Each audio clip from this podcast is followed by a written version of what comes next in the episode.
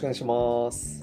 はい、よろしくお願いします。はい、今日は初のゲスト会ということで、あの、友人の、友人、友人の山田さんに来てもらいました。よろしくお願いします。山田です。山田さん、はい。よろしくお願いします。お願いします。で、あのーあ、そうだね、なんか、あれだな。なんか山田です、友人の山田ですだけだとあれだから、あの、一応その、あの、僕の、えーいる会社の同僚というか、で、あのーの山田に来てもらったという感じですね。はい。はい。で、えーっと、ゲスト、基本、そうですね、ゲストの人に、あの、なんだろう、メインスピーカーになって話してもらうみたいな感じなんで、今日ははいどういう話をしてくれるんでしょうか？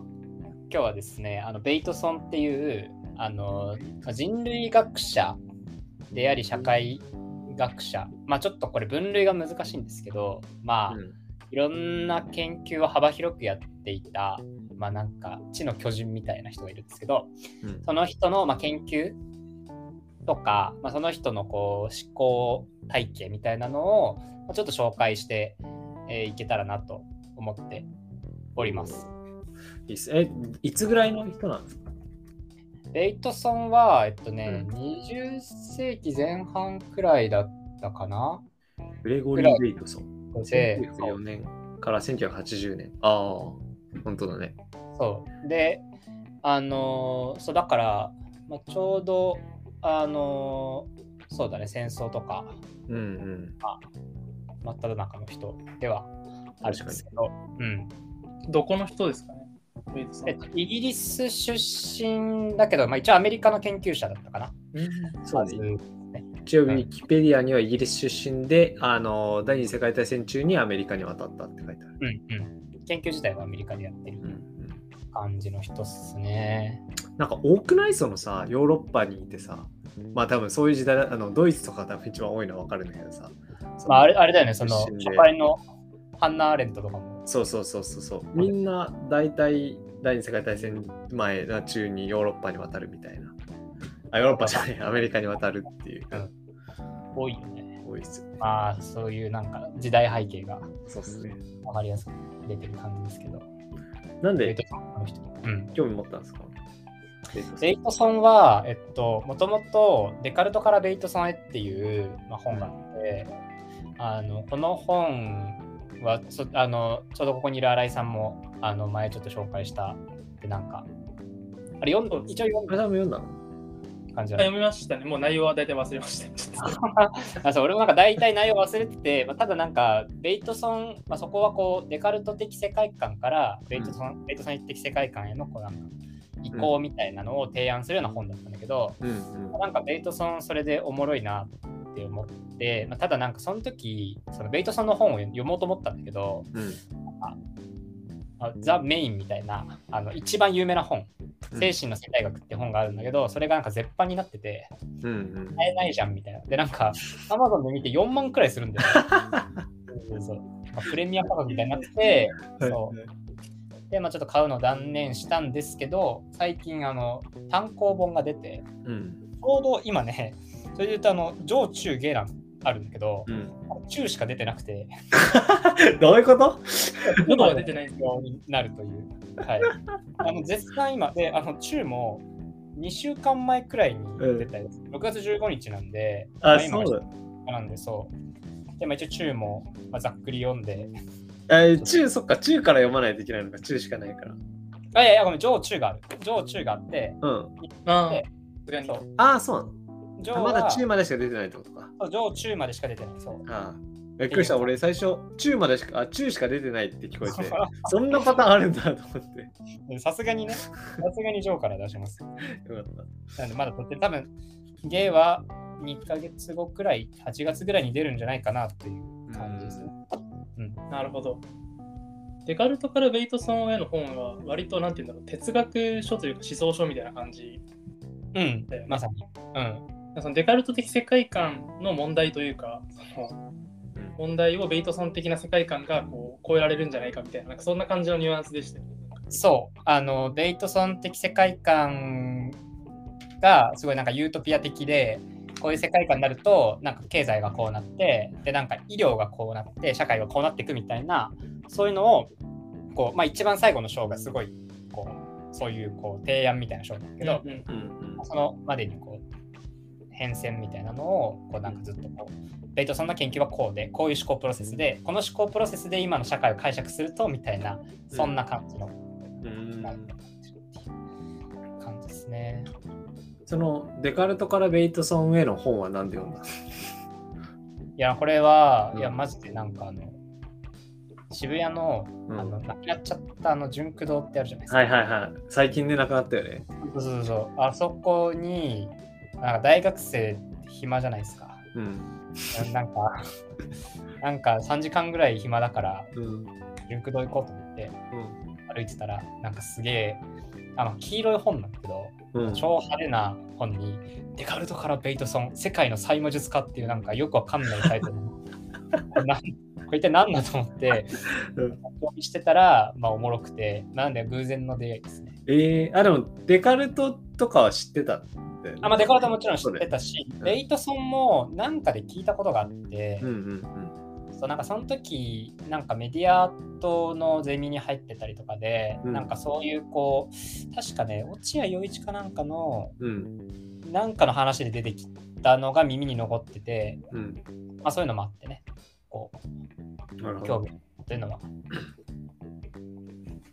あるという感じですがまあそんなこんなで、まあうんベイトソンの興味を持った理由とかはざっくり話したところでもうちょっとベイトソンのじゃあ具体的な。話に入っていこうかなと思うんですけど、ああのベイトソン自体は結構なんか、うーん、一応まあ精神分析とかうん。もやりながら人類学とか社会学本当いろんなことに手を出してる人で、うん。まあ、一応研究のいくつか、まあ、例としてはイルカのコミュニケーションとかなんかうんな何かもはやわかんないですけどから民族学その古民族にどういう傾向があるのかっていう研究をしたりとかもっとスケールが変わって、人間のその統合失調症とか精神病ってどうやって起こるのかとか、アルコール依存症とかなんか本当にいろんなこう研究をかなり横断して研究をしていたと。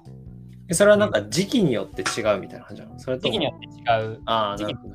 ね。そうそう、なんか結構いろんなところに出入りしてたみたいで、うん。なんかあのそこに所属してるまあ機関とかによって結構、ままあ、あとはまあ環境とかでだいぶ研究内容も変わってたようなんですけど、なるそう、なんかね、まあでも本人のこう思考性とか、うん。こういう領域次研究してみようかなみたいな感じでいろんなところをまあ研究していたっていうのはうん。ある。くらいうん一応元は文化人類学者なんでしたっけ？それは途中なんでしたっけ？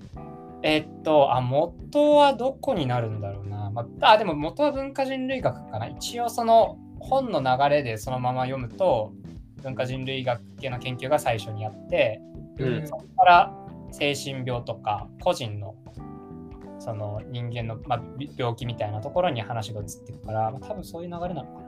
うん順番はちょっと若干あの怪しいんですけど。なるほど。あ、なんか、そうね、ウィキペディアには、ウィキペディアマンになってる俺。あの、あの画面右で開いてるから、左右で。そうウィキペは一応ね、あの第二次世界大戦、まあ、太平洋戦争の以前は、えーの人類学的調査としてこういうのやってたみたいなの書いてあるから。そうね、うん元は文化人類学者。そうね。あのごめんなさい、ちょっと自分から話してたらなんですけど、元多分生物学者っぽいですね。全然違うやんけ。ああ、生物学者え、そうなんだ。昔あの、なんかデジタルナルシスってまた別の本を読んだ時にベイトさんが出てきて、うんうんそこでその出てた話で、生物学者が最初で、そこから文化人類学者になって、なんかサイバネティクスに興味持って、まあ、その理論で精神医学もできるんじゃね？みたいな、こういう変遷あうん。へなるほどね。じゃあ、精神、せ生物学者が最初らしいです。そうです。だからさっきのあの山田さんの例でいくと、あのイルカのコミュニケーションっていうのが多分先にーうん。なるほど。あり、そこから文化人類学みたいな感じかもしれないです。うんえーあそうなんだ。だから本当にいろんな研究をうん。なんか行き来してるんですけど、うんまあ、これ結構いろんな研究を行き来している理由みたいなのは割と分かりやすいっていうかうんわかりやすくて、で、あの、結構その、まあ本人もなんか第六感とか、まあなんか癖とかいう言い方をしてるんですけど、なんかあの自然界に何かしらこう共通するプロセスとか、まあ、構造があるんじゃないか、まあ、それなんか本人は知の構造とか言ってるんですけど、うん。まあ例えば後で研究の例も出すんですけどなんかあるこう集団のその構造例えば、えー村長がいてその下にこうなんか平民がいてみたいなうん。そういう構造とあとはその生物の構造。例えば人間っていうのは頭があってでそこから足があってまあその要は非対称な構造なんだけどね。頭っていうものが、あの中心にあって、まあ、手とか足はまあ頭になれないと。うんうん。構造が似てるんじゃないかとか、なんかそういうこう、まあ本にアナロジーとか言うんですけど、そういうのを持ってきて、その共通する構造を見つける。そこになんか普遍的な知能があるんじゃないかみたいな、そういうモチベーションがあって、だからいろんなところに顔を出して、あ、これ使えそうとか、この構造に似てるなみたいなのを見つけながら研究していったっていうのが、まああるっていう。うん。なんかその普遍的な原理的なものをうん。いろんな分野関係なく全部に共通するものみたいなものを探求していたっていう感じなんですね。探求してたっていうのがやっぱでかくて、うん。だからまあいろんな分野をやってたんだろうなっていう。なるほど。なんか最近組織論とかでもなんか TL 組織とか逆になんか組織論の方から生物学的ななんだろうななんか自由度みたいなものを持たせた方がいいんじゃないかっていううんアプローチもあったりするよね。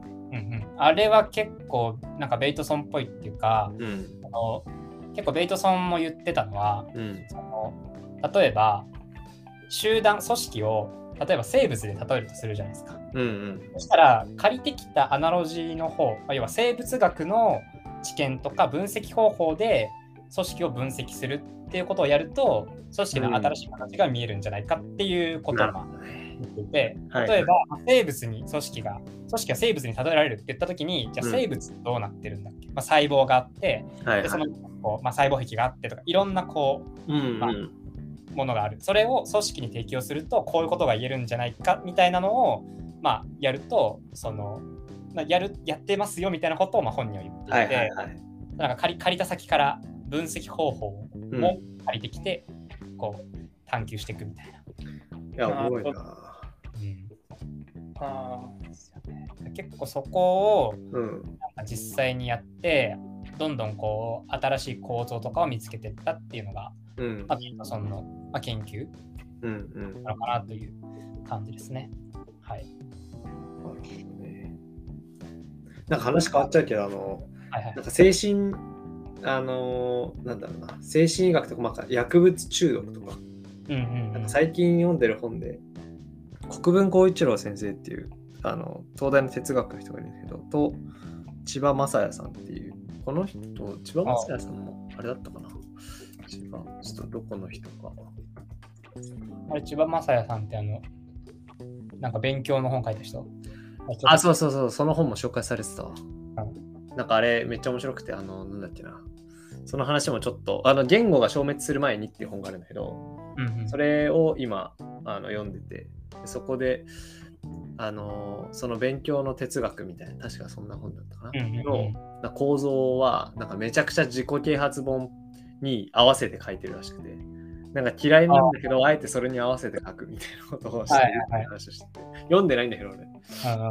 あれで、えっとね、なんだっけ。あ、そう、そこで言われてたのが、その薬物、あその、なんか近代、なんだろうな、近代哲学というか、うんうん。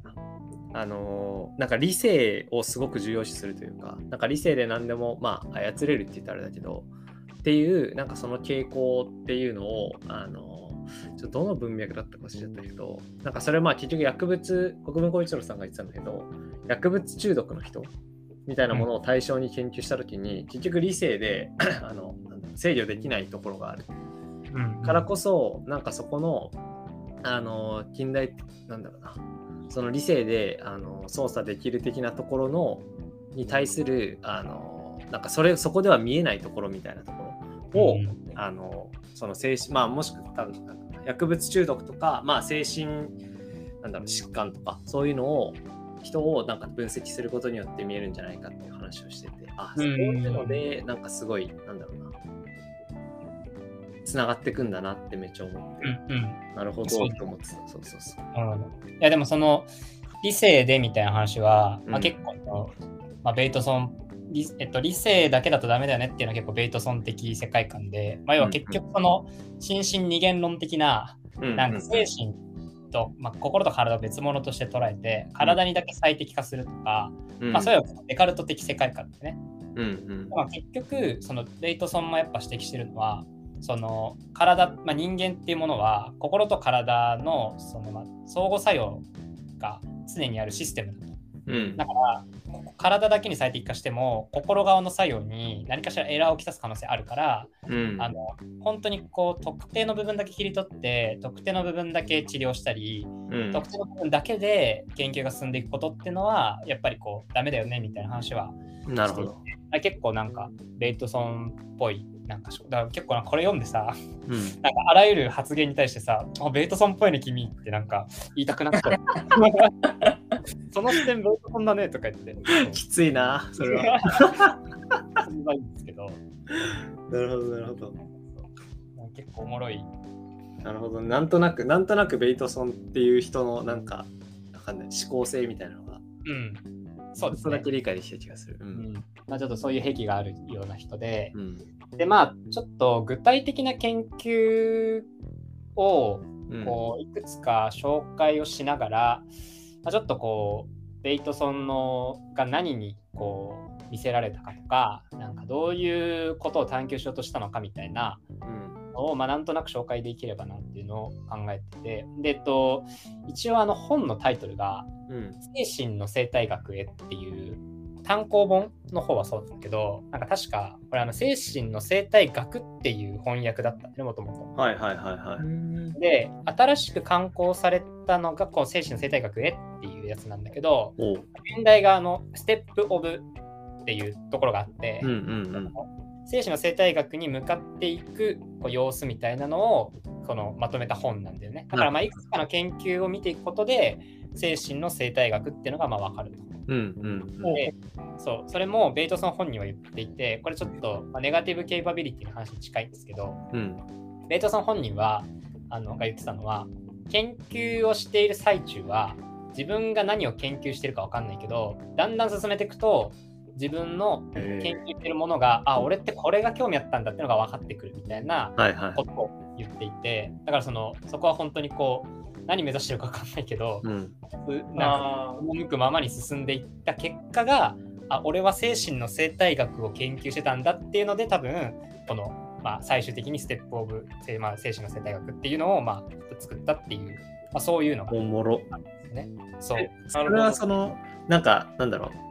わかんないけど、とりあえずやってるっていうよりも、今興味あることとか、今これをやりたいっていうことをやってた結果、あ、俺これに興味あるんだっていうことってうん。うん、まさにそんな感じ。いいやー、面白いな。いいな。なんか楽しそや、そうなんだよね。これはやっぱり一個の研究だけを見ても、うんなんか本人が何を知りたかったのかってやっぱ絶対わかんないから、う。うんうんまあ、ちょっとね、いくつか、ちょっと、こういうことを研究してましたみたいなのが、をちょっと話していこうかなと。うん、じゃあまあこう時系列順にこうベイトソンの研究をこう追体験していくみたいなそういう。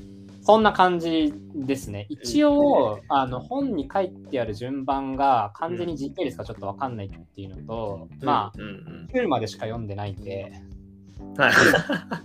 確かに。週の中でも、あピックアップもしちゃってるんで、まあ、ちょっと部分的な。大丈夫。こうのところで全部ひっくり返るみたいな、そういう。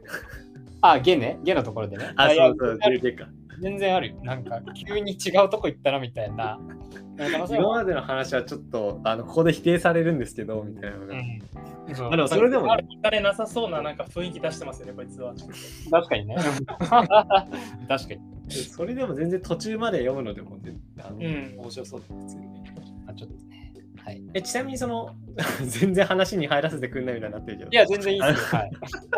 なんかその精神の生態学っていうか、精神の生態っていうのがすげえ、なんだ、初めて聞いたと思って。なんか精神に生態が、精神を、なんかそのさっきの、あの、普遍的なもので解決、なんだろうな、いろいろ、いろんなその、共通の理論で説明しようとするみたいな話にもしかしたら近いのかなと思ったんだけど、なんかその精神っていうその人人間の精神だよねこれは多分ね。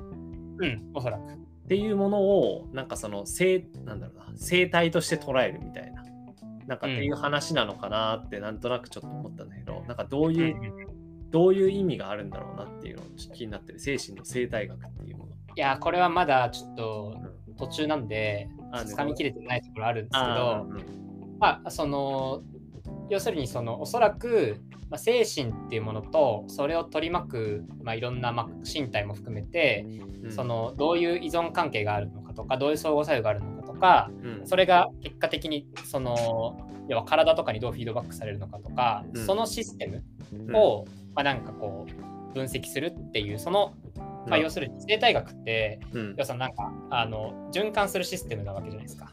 そうだね、エコシステム。それが、うんそうエコシステム。だから、その、あのーそういうものを精神のと体とかう外でも、その他の人との関わりとかの中で、どういうこう相互作用関係があるのかっていうのを、うん。なんかこう、あの、まあ、コミュニケーションとか結構ベイトさんは研究うしてるんですけど、ん。うん。そういうところに焦点を当てることで、まあ、分析していくっていうそのこう積み重ねが、まあ、そのエコロジー、生態学っていうものうん。なんじゃないかっていうのを多分ベイトさんがあのまとめたんじゃないかなと。